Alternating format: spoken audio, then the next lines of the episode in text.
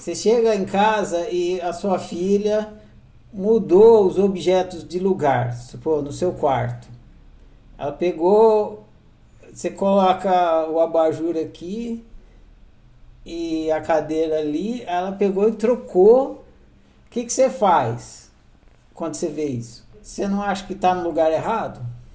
Aí você volta para o lugar que você acha que é certo?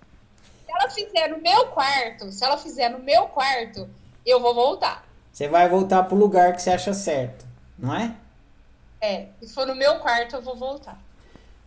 Então por que, que você mudou de lugar? Você tirou de, de um lugar que estava errado e colocou no outro? Que eu não gostei. Porque estava no lugar errado. É. Isso. Se tá no aqui, do lado da cama. Isso. Se tá no lugar errado, o que que significa? Que para mim existe um lugar certo. Exatamente. Então é por isso que você quer que as coisas sejam tudo de um jeito, porque você quer que elas sejam certas. O que é certo para mim. Isso, é como se todo mundo tivesse toque, entendeu? A gente tem toque. A gente vê uma coisa que tá fora do lugar que a gente acha certo, dá trimelique na gente. E sai querendo consertar todo mundo, né? Exatamente. Sai querendo sempre fazer a pergunta, nem fazer a pergunta. Isso, isso aqui não tá certo, o certo seria isso. Dentro do que é certo e errado para mim, e aí vai fudendo o seu relacionamento tudo. Isso. Você vê uma pessoa fazendo uma coisa, você já vê, ah, isso aí tá errado. Aí você vai querer que ela faça a coisa certa. A hora que você acha que você fala, ah, isso aí tá errado, você esquece que tá errado para você. Mas pra, tá, por estar tá errado para você, você tem vontade de consertar. Então, se você não lembrar que pode estar tá, tá errado para você, que pode estar tá certo para a pessoa, você vai querer consertar.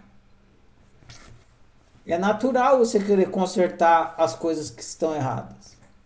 E aí precisa ter esse trabalho interno para fazer uma coisa que chama relativização. Você fala, tá errado? Não, é relativo. Tá errado para mim. Em relação ao outro, relativo tem a ver com isso. Em relação a mim, em relação ao outro.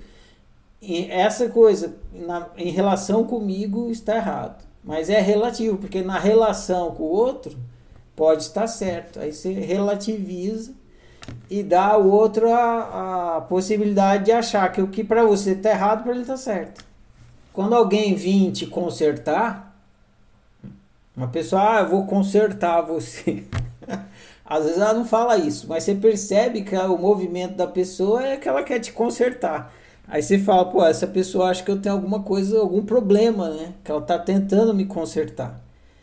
E aí, se você percebe isso, você consegue lidar melhor, entendendo que do ponto de vista dela, ela acha que você tem um problema. E, e você pode explicar isso para ela. Por exemplo, lá no futebol, para variar, né? Um dia um amigo meu, ele queria me consertar que ele queria que eu chutasse mais forte. Mas não tem conserto, porque eu chuto fraco mesmo.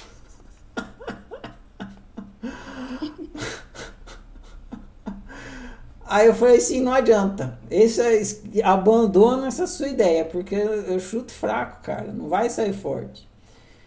Aí, aí ele entendeu, né? Ele parou, porque ele percebeu que era dar. Era enxugar gelo, né? Eu não ia conseguir fazer o que ele queria. Ele até chutava forte, mas é ele, né? Ele tem, tem a musculatura dele, não é a minha. Então, as pessoas vêm tentar te consertar e você percebe, ah, do ponto de vista dela, deve achar que eu tenho algum erro. Você pode até explicar para a pessoa, desconsidera, né? Ela, o que ela acha que é um erro para você é normal, é sua natureza. Mas o principal também é você não fazer isso com os outros, não ficar tentando consertar os outros. Se fosse eu, lascava um tapa na, na cara, né? Ah, é. Se fosse eu, não ia, não voltava com ele nunca mais. Tudo esse fosse eu. Mas esse se fosse eu, a gente desconsidera que para você ser o outro, você tem que ter o corpo do outro, a mentalidade do outro, a história de vida do outro, tudinho do outro. E se você tivesse tudinho do outro de forma que você fosse o outro, você faria o que o outro fez. Porque o outro fez justamente porque ele é o outro.